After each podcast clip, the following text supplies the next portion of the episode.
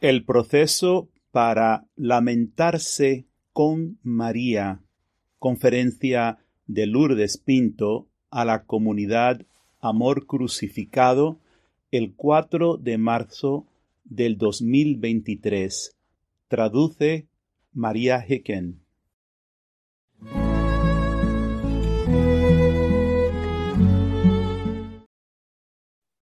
Consagramos esta enseñanza esta tarde, esta mañana, a nuestra Santísima Madre, nuestra Madre Dolorosa, a nuestra hermosísima hija de Sión, y te pedimos, oh Santísima Madre, que nos enseñes a cómo vivir en la unión de los lamentos y de tus gozos igualmente como uno solo. Amén. El Señor recientemente, el 26 de febrero del 2023, el Señor nos dijo, me estaba hablando específicamente a nosotras, las Madres de la Cruz, y nos dijo, permanecer en el lamento de la hija de Sión que representa a María, solo por amor a Dios y a las almas, es muy difícil para todos los seres humanos. Sin embargo, esta es mi voluntad para las madres de la cruz. Entrad, hijas mías, en el claustro del corazón de mi madre, para llorar con ella por el mundo este estado de lamentación con María agrada al corazón de nuestro Padre, y Él escucha el clamor de los pobres. Permanecer en duelo con María para obtener las gracias de la conversión de los pecadores. Mortificaos en esta cuaresma de todas las distracciones, conversaciones y pensamientos que os separan del duelo de mi madre. Entrar y permanecer en los dolores de mi madre esta cuaresma para obtener gracias para la humanidad.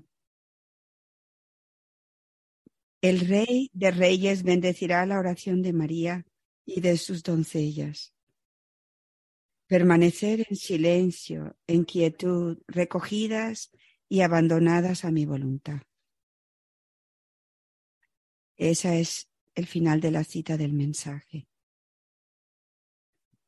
Hermanas mías, los lamentos de María expresan las lágrimas de Abba por su pueblo. Son las lágrimas de un amor puro y sin mancha. Su lamento está unido a su conocimiento del amor de Dios. Ella conoce, experimenta y vive en el amor de Abba a través de su unión con su Hijo unigénito, consumida en el amor del Espíritu Santo, su esposo. En el camino sencillo tenemos estas palabras de nuestro Señor en lo que se refiere a nuestra Santísima Madre, fueron del 18 de septiembre del 2011 y dicen lo siguiente. En lo que se refiere a las palabras de Nuestra Señora referentes a mi alma, proclama la grandeza del Señor. Mi madre vivió su vida alabando al Padre. Ella vivió en la constante conciencia de quién es el Padre. Vayan a fondo conmigo, hermanas mías. María en todas sus pruebas, en todas sus dificultades, vivió en la, la constante conciencia de quién es el Padre. Ella nunca perdió esa conexión. El Señor nos sigue diciendo a nosotras.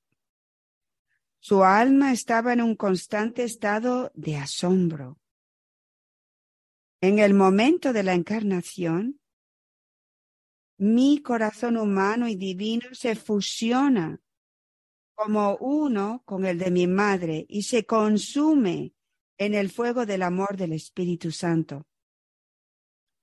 Proclamamos la grandeza del Padre. María y Jesús en la vida en la tierra, en una constante alabanza al Padre, porque ellos conocen la bondad de Abba. El Señor nos sigue diciendo, en el conocimiento de la grandeza y majestuosidad de Dios, María tuvo también un perfecto conocimiento de sí misma. Por eso afirma que es la esclava, la esclava del Señor. Este es el final de la cita.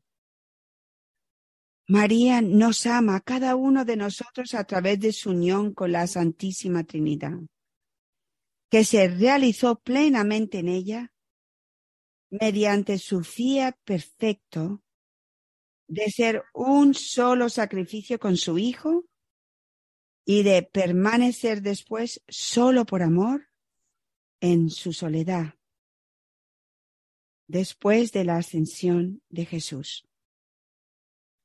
El lamento de María por la humanidad es el dolor puro por el hecho de que no hayamos llegado a conocer experimentar y vivir en el abrazo de nuestro Padre que nos dice a cada uno de nosotros, todo lo que tengo es tuyo.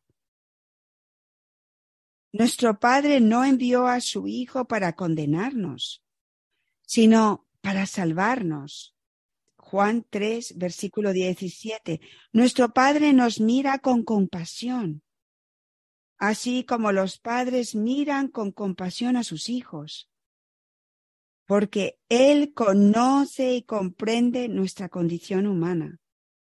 Salmo 103.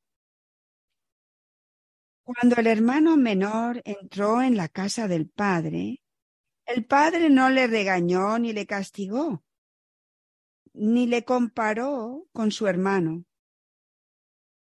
Le abrazó y le acogió en su casa con regalos que representan su generosidad y su perdón. Él es la compasión. Por consiguiente, el lamento de María es uno con el de Abba, vivido en y a través del Sagrado Corazón de Jesús. El Señor recientemente nos enseñó, y que fue una de las últimas enseñanzas que le di a nuestra comunidad, y la frase que les dije a todos, que tiene que ser grabada a fuego en nuestros corazones. El Señor Jesús nos explicó en una frase su lamento y su agonía. Nos dijo lo siguiente, elegí permanecer en esta agonía interna una agonía que es a la vez el fuego del amor divino que consume y los gemidos de insoportables dolores. Mis hermanas, esto es donde nuestro dolor tiene que ser purificado. Nuestro dolor tiene que cada vez más contener esos dos componentes, amor y dolor. Su dolor, el de María, es pura compasión. Su lamento no está contaminado con condenas, comparaciones, decepciones ni resentimientos. El Señor está invitando a nosotras, a las madres de la cruz, a entrar y a permanecer en el claustro del corazón de María. Es nuestra reina madre, hija de Sión, con el Espíritu Santo, quien nos enseñará, hermanas mías, y nos ayudará en la purificación de nuestros dolores.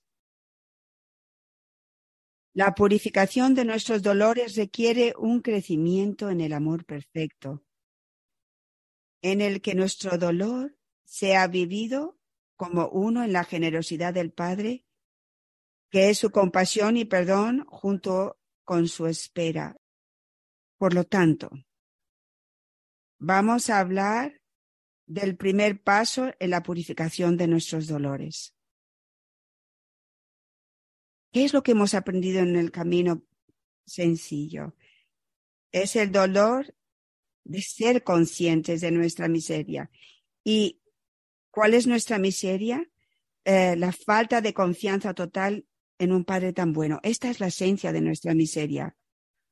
¿Cómo actúa constantemente nosotros la concupiscencia de la carne, la concupiscencia de los ojos y la soberbia de la vida. Esto está en Juan 2, 15, 16. Esto está constantemente presente en nosotros. Dolor por nuestra lamentable condición en la que no somos capaces de amar como Dios nos ama, que es con un amor incondicional. Esto tiene que ser nuestro primer dolor un dolor que se convierte en nuestro sacrificio, un corazón quebrantado y contrito. Esto está en el Salmo 51, en el camino sencillo de unión con Dios. En el capítulo, creo que es en el capítulo 2 o en el 3, nos dice que vayamos al Salmo 51. Esto es como nosotros vivimos el Salmo 51. Este dolor de nuestra propia miseria, se convierte en un corazón contrito y quebrantado. ¿Qué se dice en el Salmo 51? Que Él escucha y, y se deleita en esa ofrenda. Eso es lo que aprendemos en el camino sencillo como el oro del precioso arrepentimiento, un dolor lleno de fe y esperanza expectantes, en que el don puro de Abba a la humanidad su Hijo unigénito, ha comprado para nosotros la redención mediante su sangre, su agua y su espíritu. Un dolor que mantiene nuestra mirada en la ternura misericordiosa de Dios. Ese es el primer paso que aprendemos en el camino sencillo. El arrepentimiento y el dolor de nuestro propio quebranto el segundo paso en la purificación de nuestros dolores. Al procesar nuestras emociones, contemplando la pasión de Jesús, recibimos el autoconocimiento de cómo nuestras emociones están ligadas a nuestros deseos y expectativas. Empezamos a ver cómo nuestras emociones están teñidas con resentimientos, comparaciones, juicios, envidias y miedos. Nuestra condición humana, a causa del pecado original, da y espera una retribución. Ama y espera ser correspondida en el amor. Esta, por supuesto, es nuestra miseria. Pero el amor de Dios nos mueve a la valentía la valentía de permitir que nuestra Santísima Madre con el Espíritu Santo traiga esta oscuridad a la luz de nuestra conciencia. Entonces debemos elegir por nuestro libre albedrío luchar contra estas tendencias desordenadas. Este es el único camino, hermanas mías, de verdadera purificación para alcanzar la cima del amor perfecto o el culmen del amor perfecto. Así que, ¿cómo luchamos? Primero, permitiéndonos recibir el abrazo de nuestro Abba como uno en nuestro amor crucificado. Les voy a hacer algunas preguntas. Empezando con hoy en el rosario, cuando yo dije, cuando le dije a cada una a cada una de ustedes, incluyéndome a mí, que Dios quiere que recibamos las palabras. Ustedes son mis hijas amadas en que me complazco. ¿Podían plenamente recibir esas palabras? ¿O había esa pequeña voz por, por detrás? Esto realmente no es para mí. Yo no soy pura o suficientemente pura, no soy suficientemente buena. Había un tipo de obstáculo profundo en el corazón que no puede creer plenamente que Abba Padre, que soy el deleite del Padre. Esto es algo importante, porque si, si no entramos y creemos y permitimos que nosotros seamos el deleite, las hijas de Abba, es muy difícil y posible crecer en amor perfecto. A lo largo de los años, nuestro Señor constantemente, al igual que nuestra Santísima Madre, nos han hablado a nosotros e incluso nos han dicho estas palabras a nosotros. En esta enseñanza les he dado varios ejemplos, pero ahora solo voy a mencionar uno o dos. En el 2011, el 16 de mayo fue nuestra madre quien nos habló y nos dijo lo siguiente. Los granitos de mostaza de amor crucificado serán conocidos sobre todo como los consoladores del Sagrado Corazón de Jesús y de, y de mi Inmaculado Corazón. Vosotros, refiriéndose a amor crucificado, sois nuestros verdaderos contemplativos de la cruz y el oasis de nuestros corazones sufrientes. Lloro lágrimas de sangre porque mi corazón sangra profusamente con tantas espinas. Son vuestras manos, mientras sufrís todo con Jesús, las que quitan tantas espinas que nos hacen sufrir.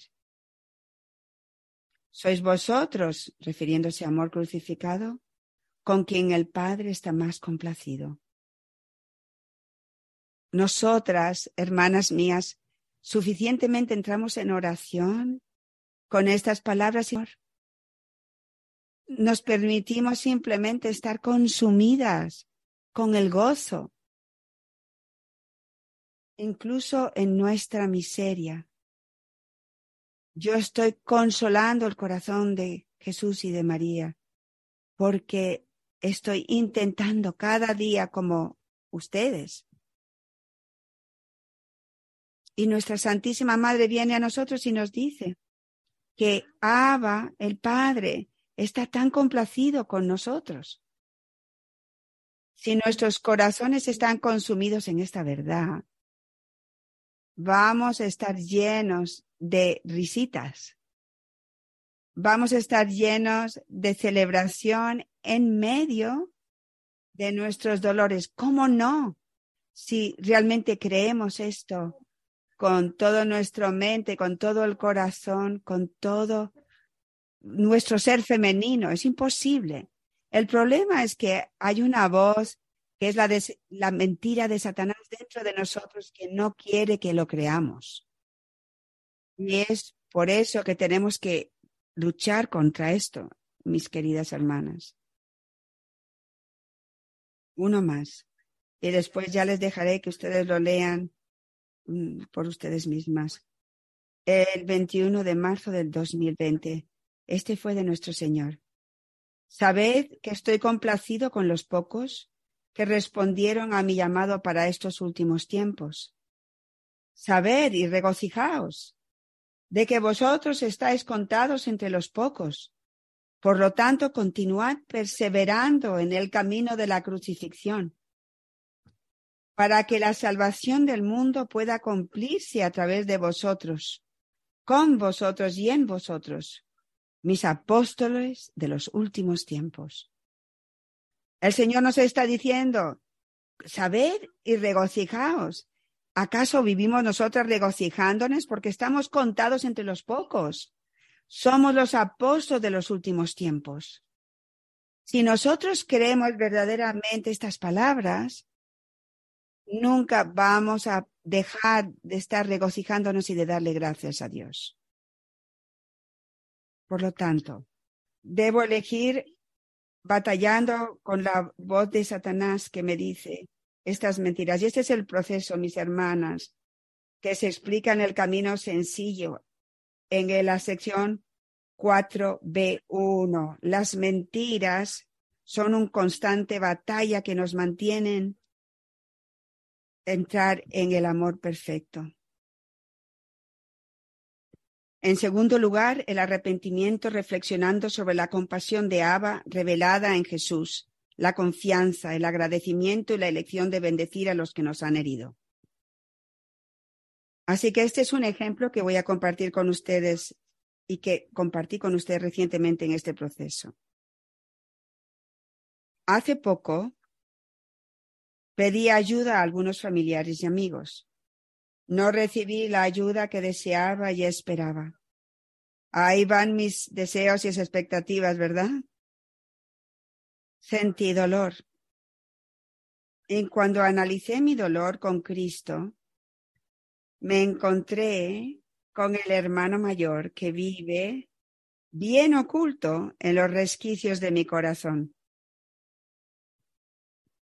Esta voz dentro de mí sonaba así. Ayudé a muchas de esas personas y di generosamente de mi corazón, y sin embargo me ignoraron mi súplica. Empecé a juzgarlos en mi corazón. Junto con esta voz crítica y sentenciosa llegó mi tendencia desordenada, una tendencia a distanciarme. Sentí que mi corazón se cerraba. Fui testigo, como si estuviera viendo una película, de cómo mi autojusticia condenaba, juzgaba, comparaba y marginaba a las personas que conocía y amaba. ¡Wow! ¡Cuánta oscuridad hay en mi, en mi dolor! ¿Qué hice? Inmediatamente tuve que arrepentirme y rogar al Señor que me librara de estos espíritus de condenación y de juicio. Tuve que recordar y entrar en su amor incondicional por mí, viviendo diariamente de tantas maneras. Inmediatamente fui a las escrituras y medité sobre el Salmo 103 centrándome en cómo Abba conoce mi masa y me mira con ternura, como un padre a su hijita. Me senté como su niña pequeña en su regazo y contemplé su bondad y benevolencia y le pedí que me ayudara por medio del sacrificio de su hijo y las lágrimas de mi madre. Después di gracias a Dios por la bendición que recibí de ver esta oscuridad dentro de mi corazón. Elegí rezar desde lo más profundo de mi corazón, con la mirada puesta en Abba por cada una de estas personas, viéndolas a través de la mirada de nuestro Padre.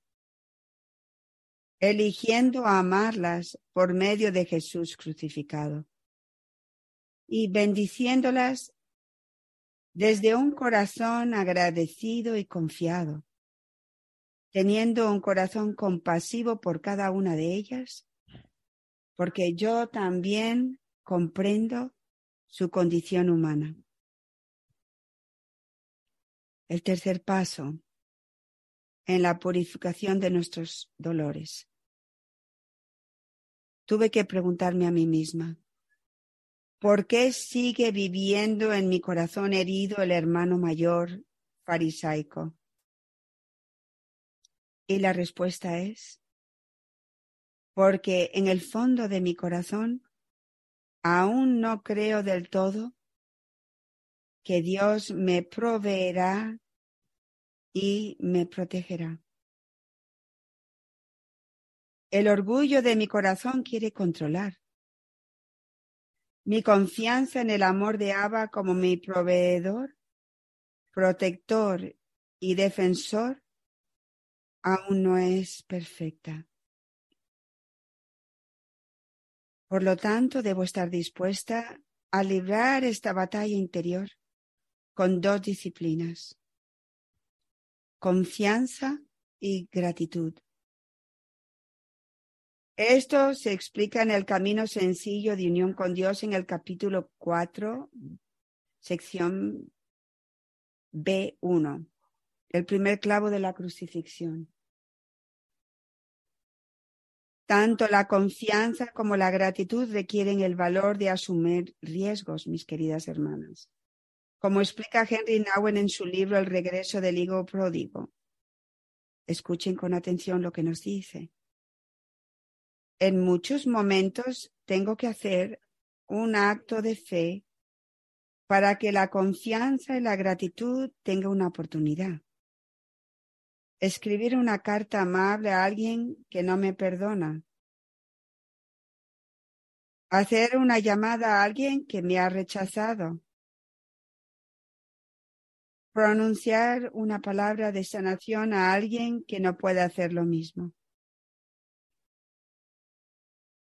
El acto de fe siempre significa amar sin esperar ser amado a cambio. Dar sin querer recibir. Invitar sin esperar ser invitado. Abrazar sin pedir ser abrazado. Mis queridas hermanas, este tipo de fe va completamente en contra de nuestra condición rota y humana. Así que la belleza de nuestro camino sencillo es que nos hace tan atentas a nuestros corazones. Vivir ante nuestro amado esposo completamente expuestas. Yo no estoy de forma alguna incómoda de decirles que el hermano mayor vive dentro de mí. ¿Por qué? Porque es la verdad. Porque eso me mueve a ser auténtica y real. La belleza del camino es que yo me he quitado la máscara de intentar parecer perfecta, de intentar ser perfecta. Y he aceptado mi quebranto. He aceptado mi miseria. Y este es mi deleite. Porque ahora tengo todo mi ser para darle al Señor y el y la alegría, mis hermanas, viene de que yo creo con todo mi corazón en el amor de Dios. Y debido a que puedo darle al hermano mayor que vive dentro de mí, vivo en el gozo de saber que Él me va a hacer una santa. Y que yo, junto con todas ustedes y nuestra hermana Amber, todas vamos a morir como las esposas bellas de Cristo como las santas de los últimos tiempos. Esa es la belleza de vivir sin una máscara puesta. Por lo tanto, cuando yo encuentro en mi corazón esa voz que dice, ah, han ignorado mi carta de Navidad, inmediatamente tengo que decir, gracias, Señor mío, pero le di de todas formas esta carta de Navidad a mi familia. Es una lección diaria que aunque a mí no me amen de vuelta, de la forma que quisiera ser amada, yo elijo, es mi libre albedrío, eso es lo que yo tengo que darle al Señor, amar de todas formas. Cuando nuestros maridos no nos aman en momentos dados, con la intimidad y la comunión de corazón que todas nosotras deseamos tanto. Nosotros elegimos seguirlos amando a ellos. Esa es una elección diaria. Y es probablemente eh, uno de los dolores más profundos de los corazones de las mujeres. Especialmente cuando estamos en esta comunidad yo diría que hay un deseo en cada corazón de, las mujeres de esta comunidad por tener comunión es el deseo más profundo de nuestros corazones femeninos. Comunión con Dios, comunión con nuestros esposos, comunión con nuestros hijos, unidad, comunión. Y probablemente el dolor más grande de nuestro corazón es que la mayoría de nosotros vivimos sin esta comunión. Y Dios lo ha permitido así. Es donde está nuestro poder. Porque esa comunión va a venir a través de, de, Jesucristo, nuestro amado esposo. Y es en el deleite de esa comunión que podemos elegir diariamente amar a aquellos que, con los que no tenemos esa comunión, de dar cuando no nos pueden dar de vuelta, amar cuando no nos pueden amar de vuelta. Así que, ¿cuál es el fruto de la purificación de nuestras emociones, mis hermanas? En la libertad. Cuando yo sé que Abba me ama y me dejo encontrar por él, entonces cada momento de mi vida se convierte en una celebración. Los sufrimientos, los dolores, las alegrías y el agotamiento se viven en la alegría de saber que soy la niña de los ojos de Abba. Soy su amada en quien Él se complace. Y todo lo que Él tiene es mío.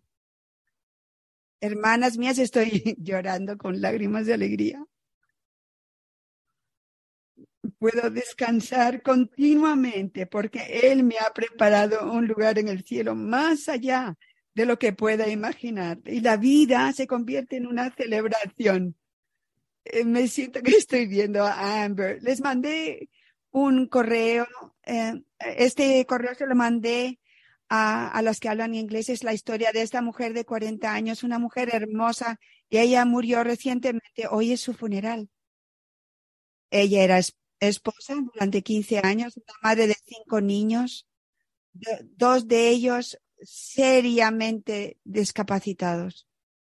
Y escuchar su testimonio es, es escuchar a una mujer joven que fue formada por el Señor también como Madre de la Cruz.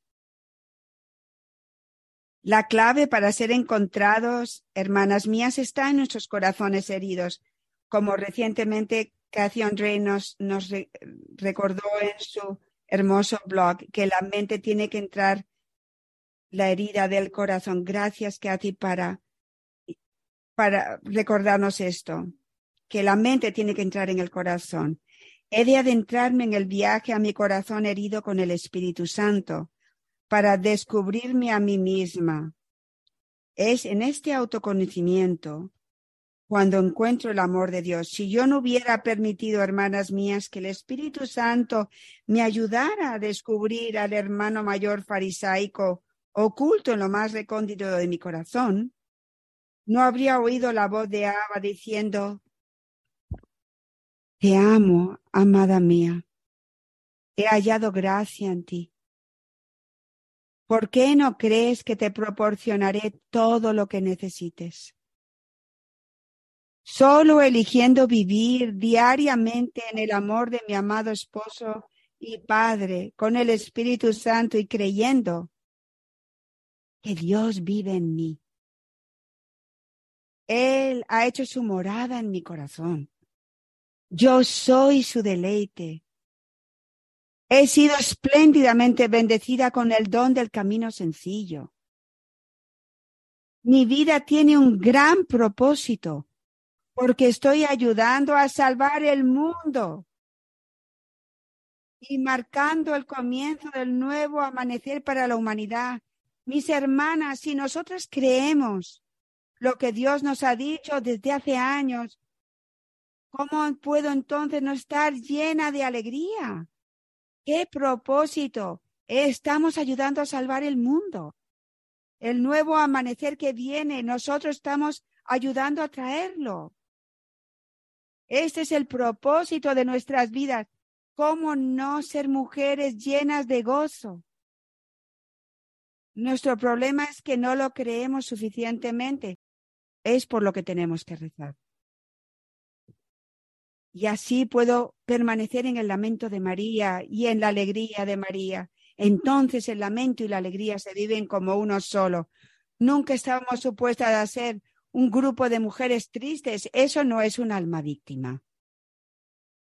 María estaba llena de dolores, pero estaba llena de gozo también, porque ella creía. Eso es un alma víctima. Tenemos que ser mujeres que se regocijan, mujeres de, de, de, de dolor que se lamentan, pero llenas de alegría. Quiero terminar entonces con las palabras de nuestra hermana Amber. Ella dijo lo siguiente, define lo que es la libertad y así lo define. ¿Qué quiere Dios de mí? Escribe ella y dice la libertad. La libertad de saber que los caminos de Dios nos superan, superan nuestra comprensión. La libertad de saber que Dios hará lo que sea para llevarnos a Él, incluso rompernos el corazón, porque la recompensa es mucho mayor. Amén. Para más información sobre el camino de unión con Dios, por favor visite el sitio de la comunidad Amor Crucificado, amorcrucificado.com. Que Dios les bendiga.